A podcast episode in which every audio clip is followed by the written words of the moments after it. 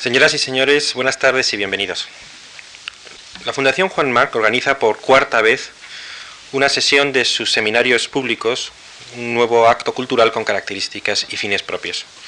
En él se combinan las conferencias y el seminario. Hoy martes se pronunciarán dos conferencias sucesivas y el próximo martes 11 a la misma hora tendrá lugar el seminario. Esta estructura mixta de conferencia y seminario persigue varios objetivos. En primer lugar, promover el análisis especializado de ciertos temas sin perder de vista el punto, sin perder el punto de vista general. Por ello, por un lado, se organizan en colaboración con especialistas y por otro, se desarrollan siempre en régimen abierto y con libre asistencia de público al que se le pide una colaboración activa. En segundo lugar, el seminario público trata de reunir las características más sobresalientes tanto de los actos individuales como de los colectivos. De los actos individuales, la preparación por escrito, el estudio previo y el rigor. De los actos colectivos, como mesas redondas o simposios, la participación y la colegialidad, permitiendo la discusión libre y dialéctica de los problemas, evitando, sin embargo, la improvisación. Por último, el seminario público desea proponer, dentro del panorama humanístico, un tema de discusión que interese a expertos de disciplinas diversas, a fin de propiciar la reunión de estos y el intercambio de conocimientos sobre asuntos culturales comunes. El seminario público es un solo acto en dos tiempos, un acto que se desarrolla en dos días. Tiene el siguiente funcionamiento. En el primer día, hoy martes, dos profesores, Mainer y Jarauta, pronuncian sendas conferencias sobre el mismo tema, las relaciones entre la literatura y filosofía, con perspectivas complementarias, la teoría literaria y la filosofía. A la a los dos conferenciantes les pedimos que resumieran sus conferencias en 10 tesis cada uno. Hemos publicado esas 10 tesis en un folleto que está a disposición de los asistentes y que se ha repartido. El folleto constituye un texto del autor destinado a facilitar la reflexión y el estudio individual por los asistentes una vez concluidas las conferencias. En la última página del folleto vienen indicados la dirección, el fax y el email al que dirigir las preguntas y comentarios escritos. Por tanto, quien quiera de ustedes que lo desee, y sería un éxito que la participación escrita del público asistente fuera abundante, puede enviarnos sus comentarios y preguntas a las direcciones indicadas en el folleto. Si se trata de preguntas, lo preferible es que lleguen antes del próximo martes, a fin de que puedan formularse en el seminario de ese día. Este segundo acto, el seminario, tendrá lugar el próximo martes y consiste en la reunión de los dos conferenciantes con otros tres especialistas para debatir sobre el tema del seminario. Después de una breve presentación destinada a centrar el tema siguiendo la exposición del día anterior, analizarán las tesis por orden alfabético José María González, José María Gelbenzu y Patricia Peñalver, quienes han dispuesto de las tesis de las conferencias desde unos días antes. Tras las tres ponencias, el moderador dará la palabra otra vez a los conferenciantes y a continuación se abrirá el debate entre todos ellos. Como la otra vez, hemos introducido la novedad de incorporar a la dirección que la Fundación tiene en Internet las diez tesis de los dos conferenciantes, tanto los carteles anunciadores de las conferencias como las invitaciones mencionan expresamente que las tesis pueden consultarse en la citada dirección de Internet. Con ello se pretende que incluso las personas que físicamente no se encuentren en Madrid los días del seminario puedan participar activamente en él. Por último, se edita un cuaderno que incluye el texto completo de las dos conferencias, los textos de las ponencias de los tres participantes y algunos comentarios o preguntas del público que han sido enviados a la Fundación antes o después del segundo acto y cuya calidad o interés recomiende su publicación.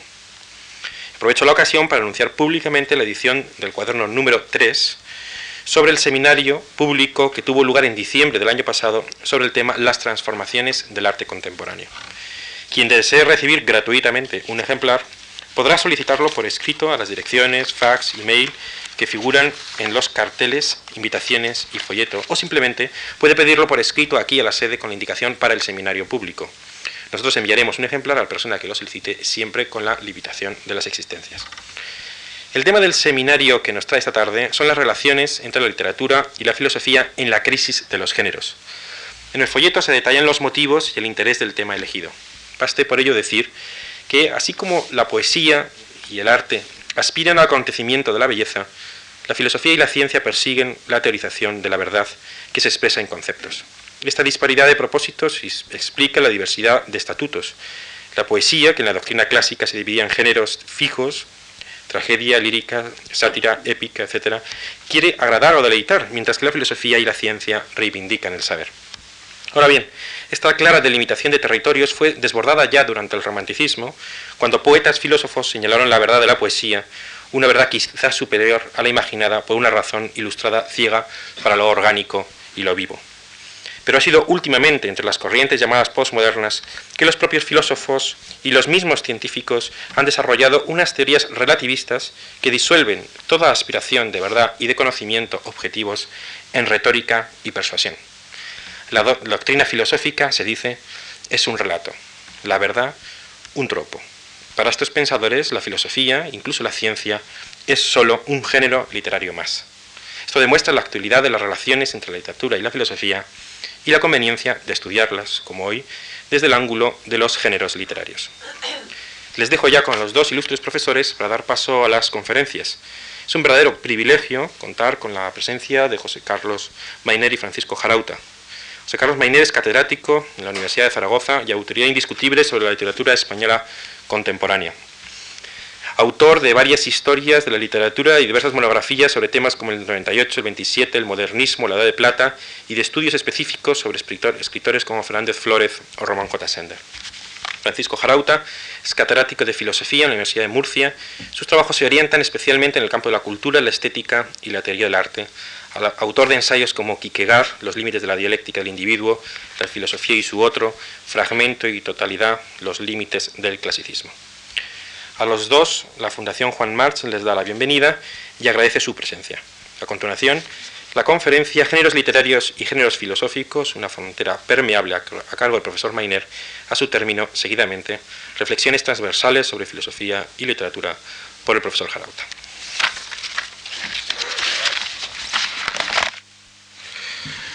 Eh, muy buenas tardes a todos. Eh, yo les supongo que tienen ya en su poder ese texto donde figuran impresas las tesis, género muy filosófico, y que pienso que quizás se compadece poco con lo que es mi dedicación originaria, que yo suelo definir como la de un historiador de la literatura.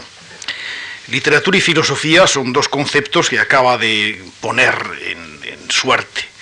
Eh, Javier Goma y que efectivamente pues comparten muchas cosas, no comparten otras, posiblemente hoy en ese mundo que llamamos, quizá para prevenirnos y defendernos de él, en ese mundo que llamamos de la posmodernidad, son dos cosas que parecen entrar casi a veces en la misma confusión.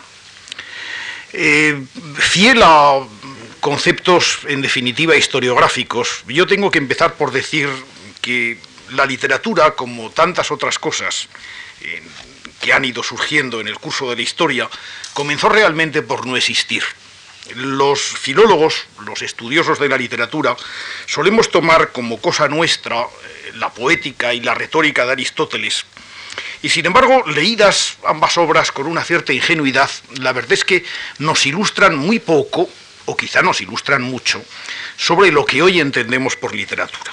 En la poética de Aristóteles, por ejemplo, después de hablar de que la mímesis es el fundamento común de una serie de cosas, como son la aulética, la citarística, la siríngica, la epopeya, la poesía trágica y el ditirambo, géneros tan, tan heterogéneos como los de la famosa eh, enumeración borgiana que, que entusiasmaba a Michel Foucault, pues después de todo eso dice, que el arte que se vale únicamente de palabras, prosa o verso, sean versos de distinto tipo combinados o de una sola clase, hasta ahora no ha recibido nombre.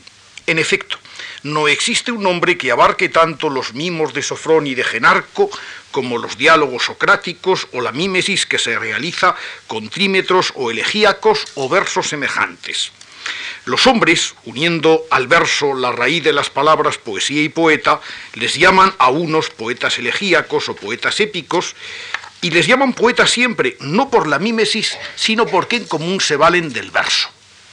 De todo este largo texto, cuya dificultad se debe posiblemente a, los inconvenientes de toda traducción del griego, se infiere que realmente esa poesía, en todo caso, eh, propia, la más cercana a la definición de literatura, es algo que, parece naufragar entre un montón de disciplinas bastante distintas. Si nos apoyamos e, en un fragmento de la retórica de Aristóteles, la cosa quizás se nos aclare un poco más. Dice allí, hablando sobre cada género y el estilo que le corresponde, dice Aristóteles que el estilo escrito es el más exacto, el de debate el más teatral. De este hay dos especies, nos dice. Una expresa el carácter y otra lo pasional. Por eso los actores buscan a las personas de este último estilo y los poetas a las personas que también son así. Y pocas líneas más abajo hace una comparación que nos va a resultar muy útil.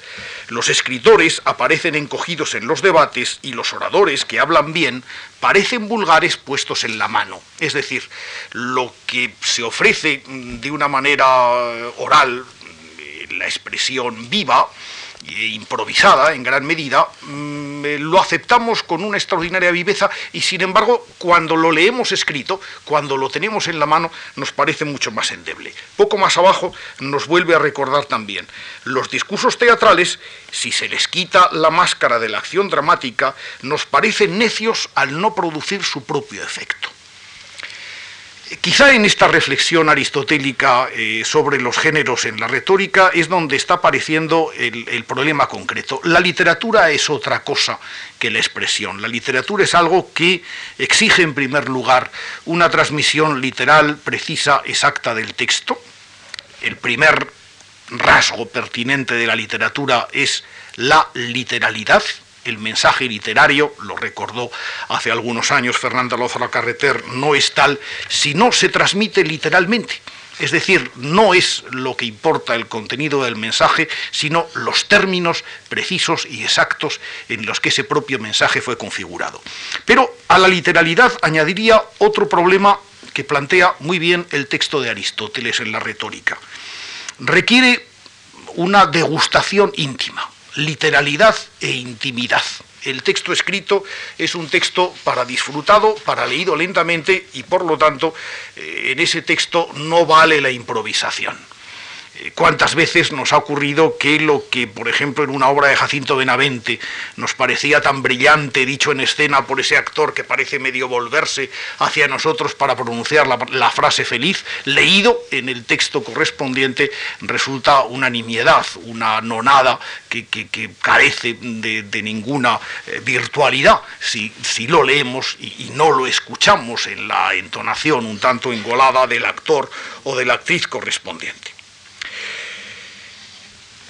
Si definimos pues que la literatura responde a esos dos rasgos fundamentales, la literalidad del mensaje por una parte, la intimidad de su disfrute por otra, no podríamos decir que también a la filosofía le competen los mismos rasgos, es decir, eh, los textos de Heidegger, por ejemplo, con su lenguaje peculiar, con su brillantez conceptista, muchas veces serían iguales contados por otra persona o resumidos en un manual que leídos en su propia realidad. Los diálogos de Platón serían los mismos si no adoptaran o no hubieran adoptado esta forma a la que ya Aristóteles alude, los diálogos socráticos, nos habla de ellos, eh, adoptarían esta forma o, si tuvieran esas imágenes eh, que, han quedado en la imaginación universal, pues es una pregunta que convendríamos tener en cuenta, convendríamos tener en eh, convendría que tuviéramos en cuenta cuando pensemos en las laxas, las permeables fronteras de la literatura. ¿Dónde acaba y dónde empieza la literatura? Parece, por otra parte, que esa literatura vive y, se prolifera incluso mucho mejor en las fronteras que en su propio territorio. La literatura ha contaminado y ha estado cerca de otras muchas cosas y todo el mundo sabe que abundan las monografías que hablan de literatura y cine, literatura y música, eh, literatura y artes plásticas. Eh, todos sabemos que la literatura y las artes plásticas son tangentes en esa forma de descripción literaria que llamamos la ekfrasis, ekfrasis o descripción de una obra eh, plástica por medios literarios se ha discutido muchísimo la tangencia del cine y la literatura y, realmente parece que hay un lugar donde ambas son tangentes, que es el montaje. ese montaje que cuando Griffith lo practicaba lo achacaba a sus lecturas de Dickens y que muchas veces los críticos cuando ven fenómenos de montaje cinematográfico o parecidos al montaje cinematográfico en obras literarias achacan precisamente a esa a ese predominio, a esa hegemonía de la imagen cinematográfica en nuestra imaginación, quién tiene o quién no tiene razón. ¿Dónde se tocan, dónde son tangentes la literatura y la filosofía? anticipo que hay un género que daría de sí seguramente para todo un seminario de estas características, de esta índole, que es el ensayo. El ensayo pertenece a la literatura, pertenece a la filosofía, pertenece al terreno, a ese terreno incierto en el que una y otra se juntan.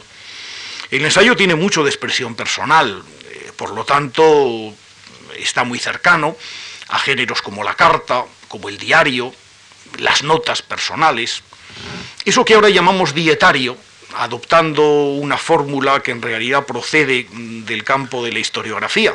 El dietario eran los apuntes sobre los que luego se elaboraban las crónicas por parte de los cronistas oficiales.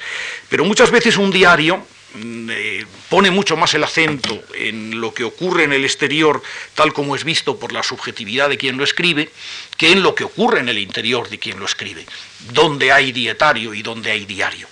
Pero en definitiva, unas y otras cosas en un momento determinado van a converger en ese género del ensayo, que por supuesto está muy cercano a veces a la filosofía, hay filosofía que no sobrepasa ese umbral eh, del ensayo, y que por otra parte está también muy próximo, muy cercano a la literatura.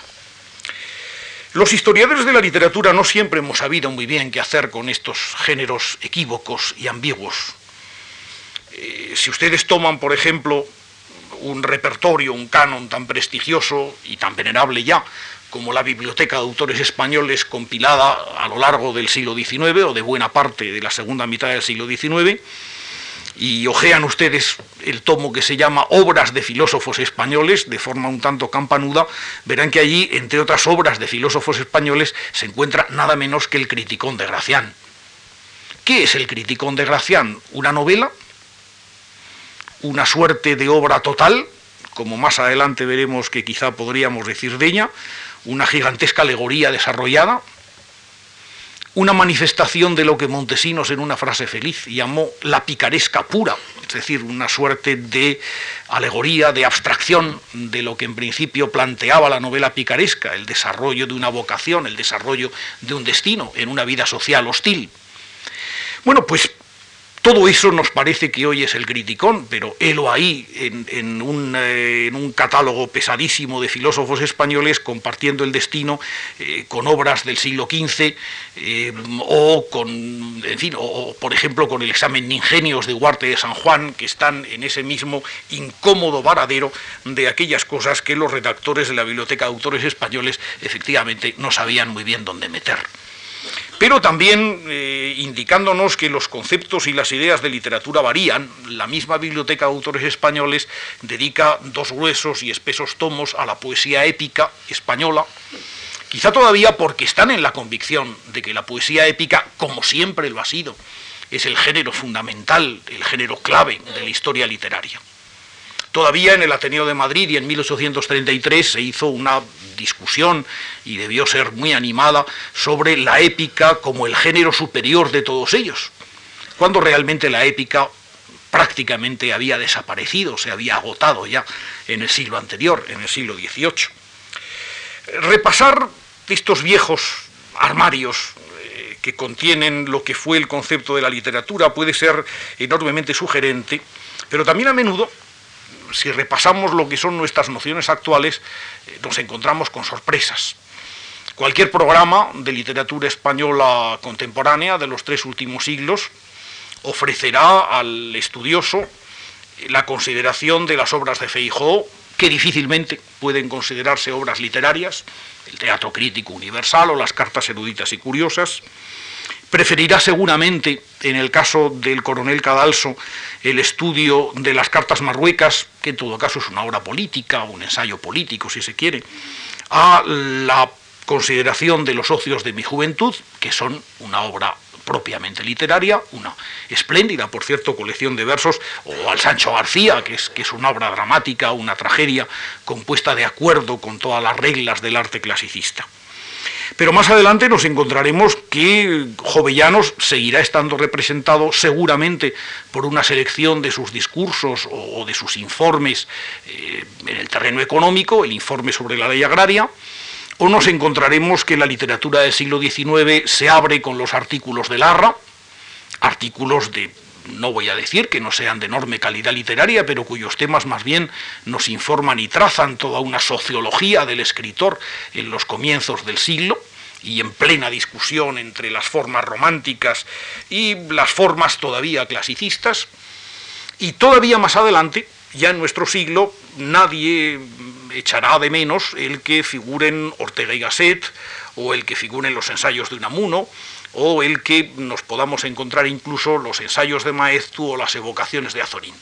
Cuando hace bastantes años, ya hace quizá 20 años, tuve que arreglar la traducción de la historia de la literatura española posiblemente más difundida en medios universitarios, la historia eh, dirigida por Royston Jones y que originariamente había aparecido en Inglaterra, la historia de la literatura de Ariel, como suelen decir nuestros alumnos de filología, una de las sorpresas que llevé, sorpresa relativa, y una de las cosas que me obligó a aderezar el texto, era precisamente la ausencia de esos textos que los alumnos españoles evidentemente esperaban y también los profesores, y que aquella historia literaria, obediente a los cánones que imperan en la británica o en la francesa o en la alemana, no traían.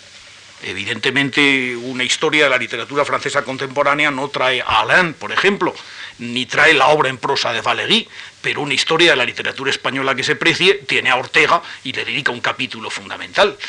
En el caso del siglo XVIII, como antes he dicho, allí se hablaba, y por extenso, claro está, de la obra poética de Jovellanos, de las sátiras Arnesto o de la obra dramática del escritor no se hablaba en absoluto del informe sobre la ley agraria o, de la oración para unir el estudio de la literatura y de las artes, como no se hablaba de las cartas marruecas de Cadalso o no se mencionaba siquiera al padre Feijó, sino en la letra pequeña como uno más de, los, de aquellos eruditos que habían contribuido a dar fundamento a la trayectoria de la ilustración española.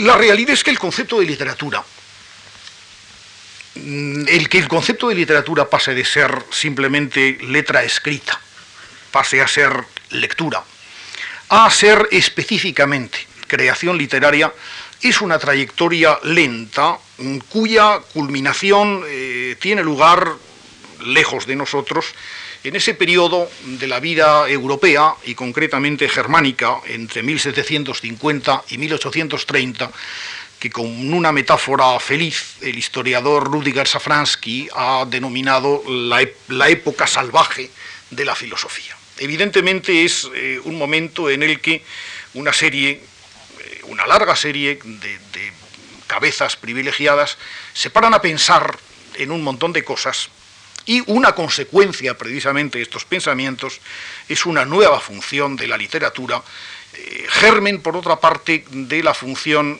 que hoy estamos comentando y la que efectivamente nos ha traído aquí, tanto a ustedes para oírnos como a quienes hemos de desarrollar este tema sobre las fronteras entre literatura y filosofía. Herder fue quizá uno de los primeros que asoció la literatura a una noción discutible, pero que desde entonces ha sido prácticamente inamovible. La asoció a un territorio, a una peculiar forma de mentalidad, a la emanación, en definitiva, de un espíritu colectivo. Las consecuencias son enormes. Algunas de las consecuencias efectivamente están entre el peor legado que todavía hoy tenemos en nuestro tiempo, pero otras eh, plantean interrogantes y plantean cuestiones extraordinariamente sugestivas. Va a ser la primera vez, por ejemplo, que desde Alemania se vea Inglaterra como un país privilegiado, porque ha tenido en sus orígenes oscuros un escritor que representó eh, precisamente la identidad nacional, se refiere, o me refiero al bardo Osian, esa superchería, esa imaginación, que sin embargo tuvo tantísima importancia entre 1750 y, 1820. Y por otra parte, eh, sigue Herder, eh, esa feliz isla británica ha tenido posteriormente la confirmación de una literatura emanación directa de la naturaleza y del espíritu como ha sido la obra de Shakespeare. La importancia de la obra de Shakespeare como una obra en la que se aprecia la directa influencia de lo natural, la capacidad de expresión absolutamente genial de lo humano, la capacidad de ir más allá de lo que son los moldes clasicistas, es algo que va a estar enormemente presente en todos los hombres de finales del 18 y del 19 alemán. No olvidemos que, Wilhelm Meister, el personaje inventado por Goethe, tendrá una primera etapa, sus años de misión teatral, como él mismo dice, en los que, conocedor de la obra shakespeariana, ensayará repetidas veces y se entusiasmará con el personaje de Hamlet.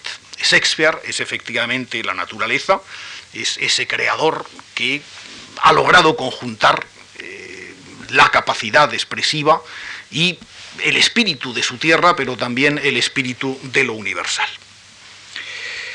Retengamos todo esto porque en 1791 Kant va a dar una importante clave para el desarrollo de estas ideas hasta entonces planteadas en la imagen de la literatura como transmisión, como vehículo de un espíritu colectivo. En 1791, cuando Kant escribe la crítica del juicio, se asientan los gérmenes de la estética moderna, el principio del arte como una satisfacción desinteresada, que apreciamos muy bien en un breve texto que no me resisto a leerles a ustedes, por muy conocido que sea. Escribe Kant en la crítica del juicio. Si alguien me pregunta si encuentro hermoso el palacio que tengo ante mis ojos, puedo seguramente contestar, no me gustan las cosas que no están hechas más que para mirarlas con la boca abierta. O bien podría contestar como aquel iroqués a quien nada en París gustaba tanto como los cigones, Podría también, como Rousseau, declamar contra la vanidad de los grandes que malgastan el sudor del pueblo en cosas tan superfluas. Y puedo finalmente convencerme de que si me encontrase en una isla desierta, sin esperanza de volver jamás con los hombres, y si pudiese con mi sola voluntad levantar mágicamente semejante magnífico edificio, no me tomaría siquiera este trabajo, teniendo una cabaña que fuera para mí suficientemente cómoda. Todo esto se me puede conceder y a todo se puede asentir, pero realmente cuando hablamos de arte no tratamos de ello. líneas más abajo leeremos.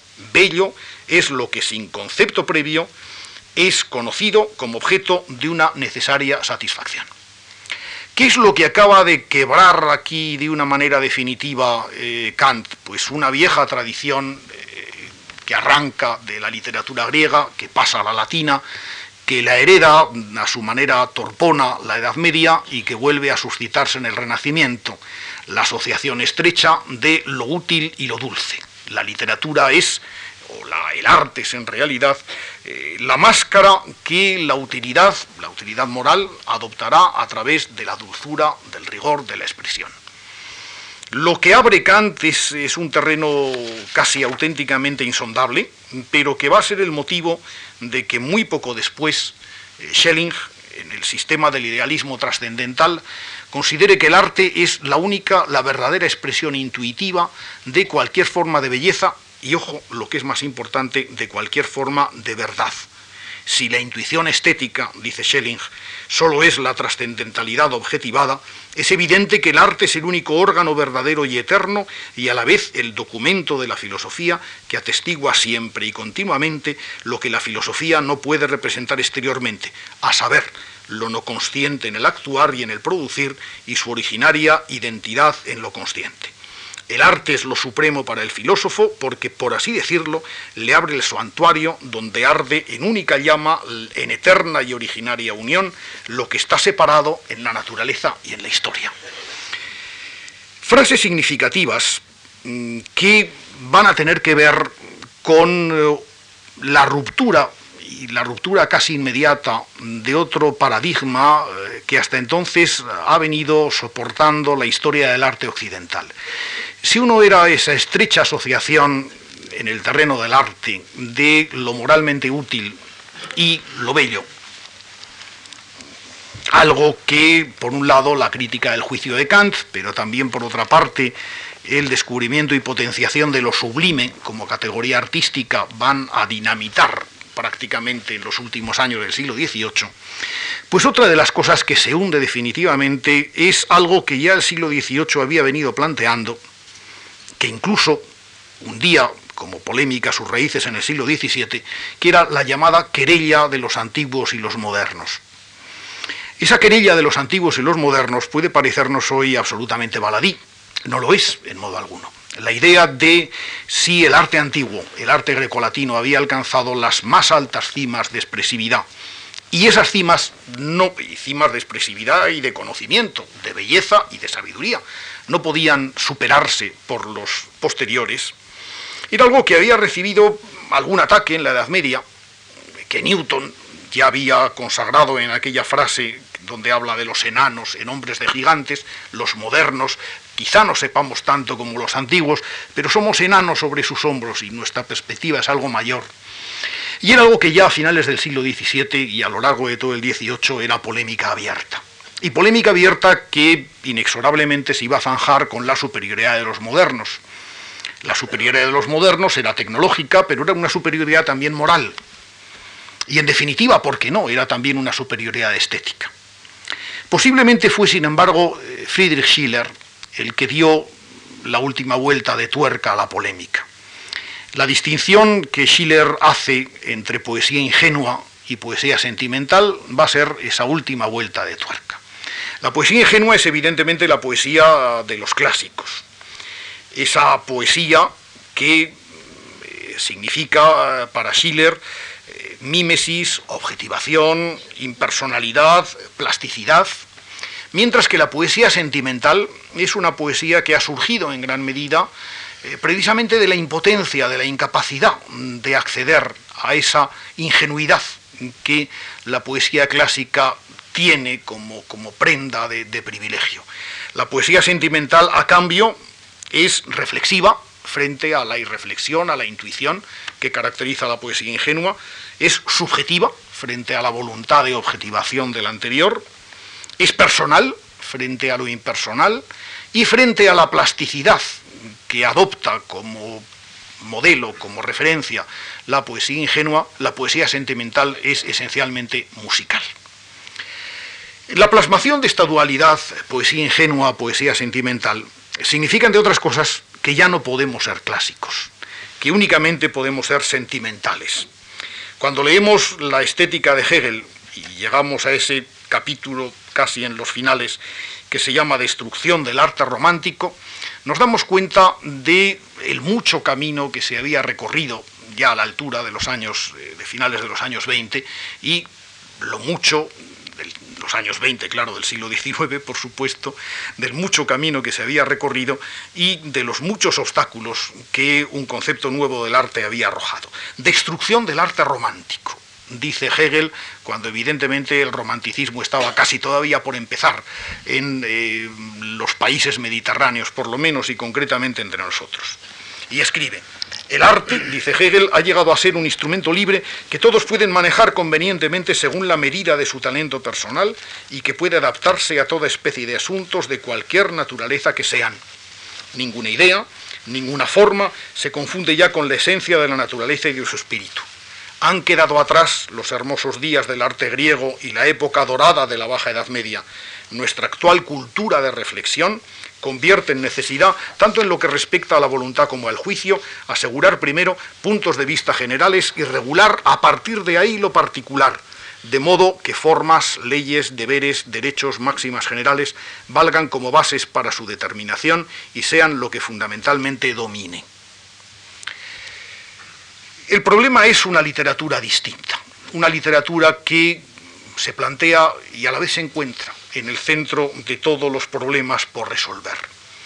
Para los románticos ingleses, para ese texto tan conocido de Shelley, la defensa de la poesía, los poetas son los ignorados legisladores del mundo. Y más adelante Shelley recordará, en la poesía está comprendida toda la ciencia. Prácticamente lo mismo que los hombres del Dolce Tisnovo en el siglo XIV italiano habían defendido y, lo que el marqués de Santillana con su castellano todavía balbuciente defendería para la poesía, la poesía como clave suprema del arco de todas las ciencias. Pues eso de algún modo es lo que vendría a sustentar esa nueva idea de la poesía, esa idea de que en la poesía, que en el arte literario, estaba en realidad el, futuro, la intuición más clara, no solamente el porvenir, sino la solución de los problemas que se planteaban. Ahora bien, otra pregunta curiosa, ¿cuál va a ser? Hasta ahora hemos hablado de poesía todavía en términos muy generales, pero ¿cuál es el arte en definitiva del futuro? ¿Cuál es el género filosófico por excelencia. Es el poema, el gran poema filosófico, es la mitología, el drama musical, la novela, como veremos dentro de un momento. Eh, en el fondo, esa idea de totalizar el mundo a través de una creación literaria ha hecho surgir precisamente entonces una forma de obra literaria que bastantes años después, en un libro reciente y realmente sugestivo, Franco Moretti ha llamado las opere mondo, en su libro Opere mondo, saggio sulla forma épica. Sí, forma épica originariamente, pero algo difícilmente aplicable a las obras decimonónicas, la mayoría de ellas, otras obras ya del siglo XX, que en su prefacio Franco Moretti va a citar como ejemplo de esas obras con alcances y pretensiones universales. Nos dice Moretti, Fausto, el Fausto de Goethe, por ejemplo, que es una tragedia, como escribe su autor, es el subtítulo efectivamente del Fausto de Goethe, una gran narración filosófica, un conjunto heterogéneo de intuiciones líricas, ¿quién lo sabe? Y Moby Dick, obra de Melville, que es una enciclopedia novel, eh, romance, siguiendo esa típica distinción británica anglosajona entre la novela como gran articulación eh, de realista de acontecimientos o novel o romance, perdón, como eh, narración más próxima a la narración de aventuras, narración fantástica.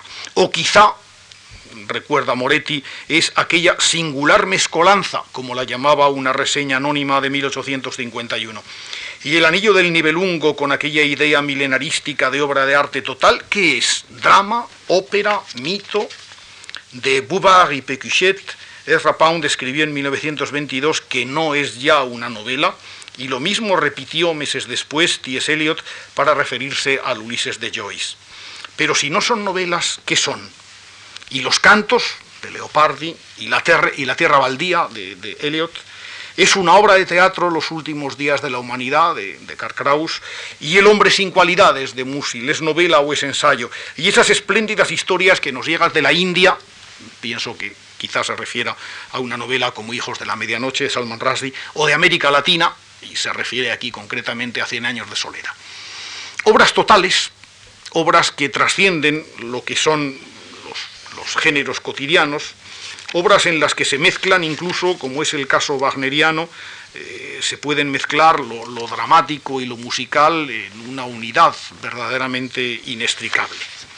Pero seguramente es la novela o las formas paranovelescas, y vean ustedes que son mayoría entre las que ha eh, mencionado el propio Franco Moretti, las que se alzan con, con, el, con el pan y la sal de esa representación de filosofía y literatura en el siglo XIX. Eh, si incluso vamos al modesto territorio de la novela realista española, eh, sorprende y merecería la pena rastrear la importancia que a veces lo filosófico, y no siempre lo filosófico bien conocido, ha tenido en nuestra novela eh, decimonónica.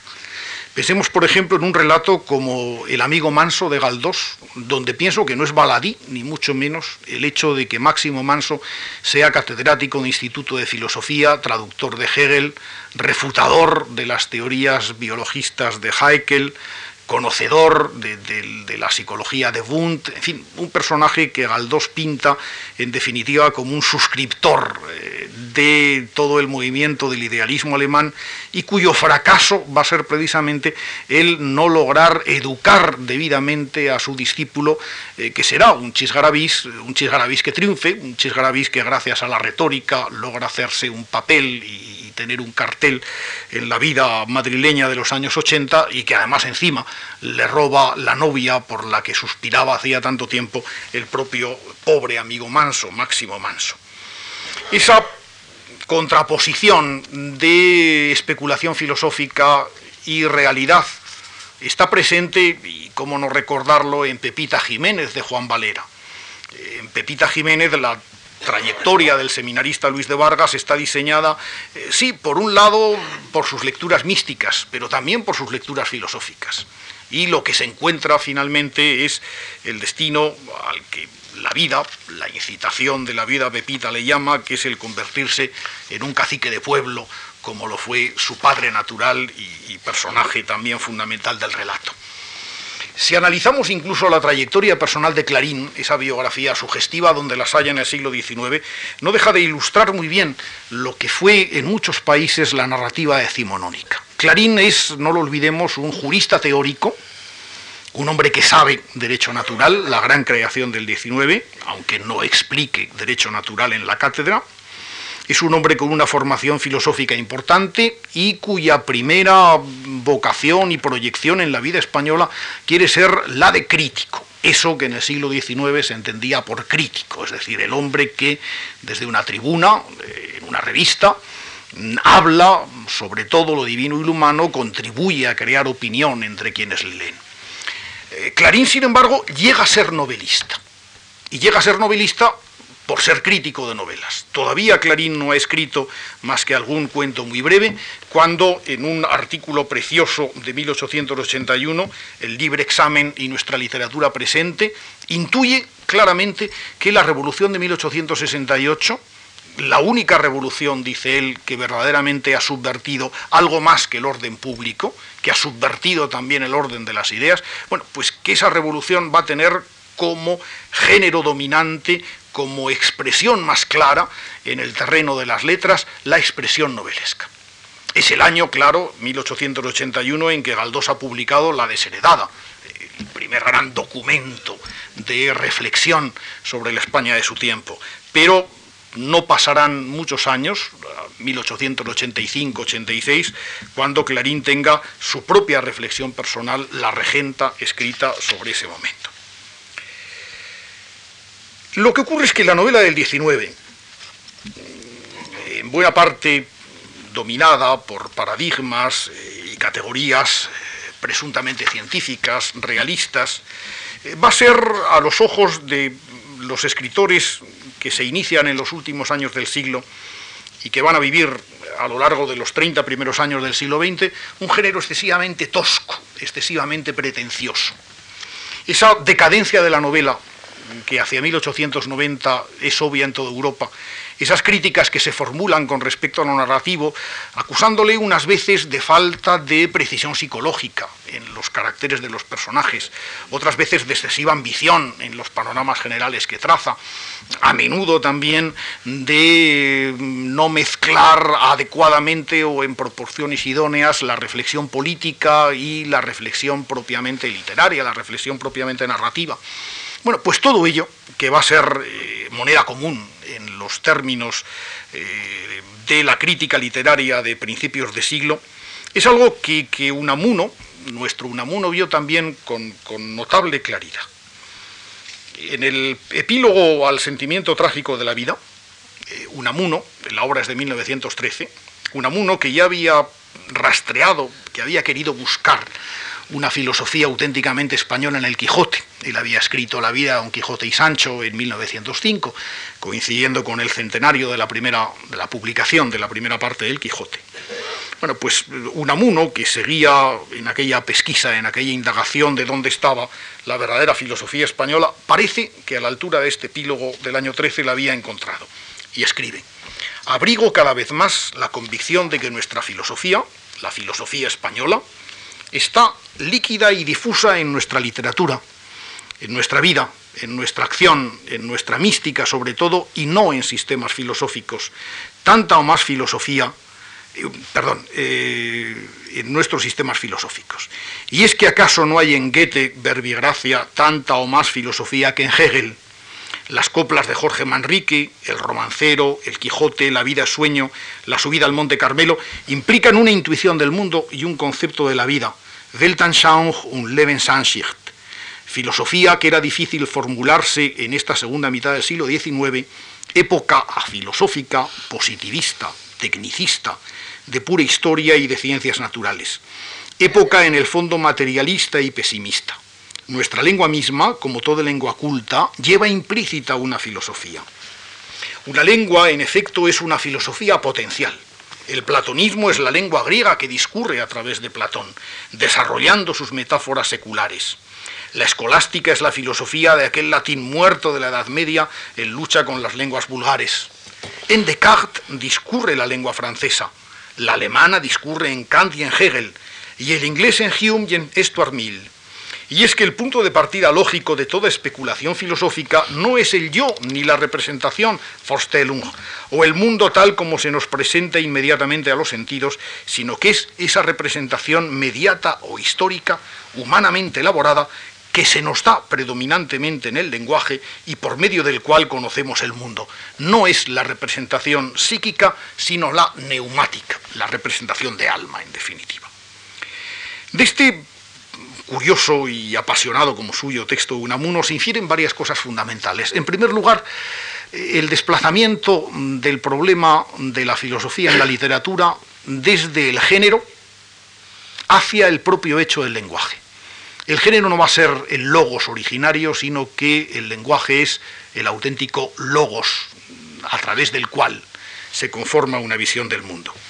Eh, si comparamos lo que dice Unamuno con ese hermosísimo prólogo, la carta a Leo Popper, que escribe eh, el joven Lukács, eh, prácticamente en la misma fecha, si mal no recuerdo, no sé si es de 1912 o de, 1900, de 1910, es El alma y las formas de Lukács, es decir, prácticamente de las mismas fechas en las que Unamuno pensaba esto mismo, esa idea que Lukács tiene de que el sentido, la verdad se nos revela a través de formas y que el crítico, leo ahora en Lukács, llega a ser una concepción del mundo, un punto de vista, una actitud ante la vida, una posibilidad de transformarla y recrearla, en la que el momento decisivo en el destino del crítico es cuando las cosas se hacen formas, el instante en que los sentimientos y las vivencias situadas más allá y más acá de la forma obtienen una, se funden con ella y se condensan ahí. Pues seguramente eh, frases muy próximas podrían ser o podrían estar en el origen, en el alumbramiento de los géneros de Unamuno. Unamuno es poeta porque hay cosas, y nos lo dirá varias veces, que se le encarnan en poesía. Y es novelista porque los acontecimientos más singulares, en el prólogo a las tres novelas ejemplares, dirá, por ejemplo, que, podría existir la, novela de, una parábola cuyas líneas no se alcanzarán a juntar nunca. ¿no? Bueno, pues eh, porque en un momento determinado ese tipo de imaginaciones, ese tipo de vivencias se le han encarnado en novela y otras veces escribirá ensayo, él dirá en alguna ocasión que el ensayo posiblemente para él es la forma primordial y que si algo es ensayista, y otras veces se le convertirán en, drama. En definitiva, el género en nuestro siglo surge pues casi de una demanda específica del contenido y, el desplazamiento de la búsqueda eh, se ha trasladado al lenguaje, al puro hecho del lenguaje, mucho más que a otra cosa. Y en eso, en definitiva, pienso que estamos. Eh, hay una anotación de 1936 en los carnets de Albert Camus, lo tomo de las traducciones que recientemente José María Gelbenzu ha compilado en una imprescindible edición de las obras camusianas. Hay una anotación en los carnets que impresiona profundamente. La escribe un hombre de 24 años, un muchacho, que, que ve todos los días el precioso horizonte de la bahía de Argel, ese horizonte dorado, y que en un momento determinado escribe, no se piensa sino por imágenes. Si quiere ser filósofo, escribe una novela. Convendría retener esa frase para proyectarla sobre un libro de no mucho tiempo después, el publicado en 1942, El mito de Sísifo, donde nos dirá que, en el capítulo titulado Filosofía y Novela, que pensar es ante todo querer crear un mundo o limitar el propio, que equivale a lo mismo. Es partir del desacuerdo total que separa al hombre de su experiencia para encontrar un reino de armonía conforme a su nostalgia. El filósofo, aunque sea Kant, es creador. Tiene sus personajes, sus símbolos, su acción secreta. Toda novela es filosofía. Ya no se cuentan historias, se crea el universo propio. Los grandes novelistas son novelistas filósofos, es decir, lo contrario de escritores de tesis. Así lo son Balzac, Sade, Melville, Stendhal, Stendhal, Dostoyevsky, Proust, Malraux, Kafka, por no citar más que algunos. Pero justamente el hecho de que hayan preferido escribir con imágenes, más bien que con razonamientos, revela cierta idea que les es común, persuadida de la inutilidad de todo principio de explicación y convencido del mensaje de la enseñanza de la apariencia sensible. Consideran que la obra es al mismo tiempo un fin y un principio, es el resultado de una filosofía con frecuencia inexpresable, su ilustración y también su coronamiento. Eh, lo que he hecho con ustedes a lo largo de este momento ha sido bien pensado ensartar una serie de citas que son sin duda mucho más felices que, el tejido conjuntivo eh, propiamente mío que haya podido unirlas. Retengamos en último término esa perplejidad y a la vez esa certeza de Albert Camus que, no sabía distinguir en esa absoluta permeabilidad de los géneros y de las formas entre la literatura y la filosofía. Todo, en definitiva, se trataba de un fin y en un principio. Todo en principio es inexpresable y todo al cabo intentamos expresarlo. Y en esa mezcla de, de seguridad y de impotencia, de sensación de fracaso y de sensación de victoria, es donde en suma el ser humano ha ido dejando unas cuantas páginas, eh, todas ellas marcadas, y vuelvo a repetir lo que decíamos al principio, por eh, el encuentro de dos principios. El de esa literalidad que nos hará leer siempre el mismo texto y el de esa intimidad que nos hará dialogar en suma con el texto. Eh, en el libro recientemente publicado entre nosotros y tan sugestivo, la historia de la lectura de Alberto Mengel, hay un momento que, me place particularmente recordar, porque es ciertamente uno de los orígenes de ese sentido de la literatura que he querido ilustrar. Comenta Mengel una frase, un momento de las confesiones de Agustín de Hipona, en el que Agustín de Hipona se asombra ante Ambrosio de Milán, a quien he ido a visitar, de que Ambrosio es capaz de leer sin pronunciar. La historia de la lectura tiene un momento capital, ese momento en el que el libro eh, se convierte en cosa mental. El libro es leído, intuido por nuestros ojos y no requiere esa recitación resto vicario todavía de una literatura oral, de una literatura dialéctica, de una vieja retórica. Bueno, pues en ese momento en que la lectura, la literatura se transforma en intimidad, es seguramente ese momento en el que filosofía, literatura y tantas otras cosas se confunden, pero fecundamente. Muchas gracias.